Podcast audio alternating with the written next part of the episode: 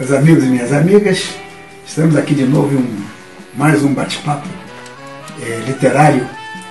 Dessa vez falando sobre meu livro O Racismo Explicado aos Meus Filhos, que foi publicado em 2007, uma coleção de que participam o acadêmico Alberto da Costa Silva, a historiadora Isabel Lustosa, Alberto da Costa Silva falando da Explicando a África, a professora Isabel Lustosa falando História do Brasil e eu falando sobre racismo.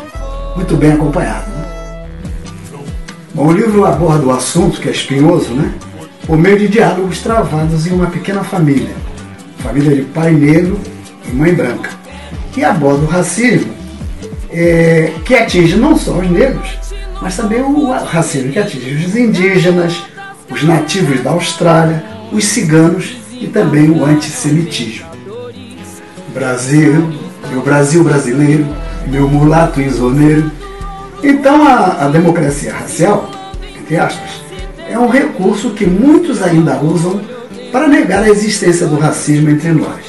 Essas pessoas, mesmo reconhecendo a baixa condição social e econômica dos afro-brasileiros em geral, alegam que ela não se deve a racismo, e sim a fatores puramente econômicos. Em geral, por desconhecimento, essas pessoas negam o fato de a origem africana constituir uma barreira invisível no caminho da mobilidade social, econômica e política do povo negro no Brasil. Temos casos de ascensão individual, mas isso é sempre a exceção. O livro foi escrito e publicado em 2007, é, então muitas coisas nesse diálogo são, são desatualizadas, mas, vamos, mas não mudaram muito. Pai, pergunta o Pedrinho, quantos, quantos negros generais de exército, almirantes de esquadra, tenentes brigadeiros, governadores de estado, senadores você conhece? É, Pedrinho, é difícil, responde o professor, acrescentando mais um dado. Ministro de Estado, nesse momento, nós temos o da cultura e dos esportes.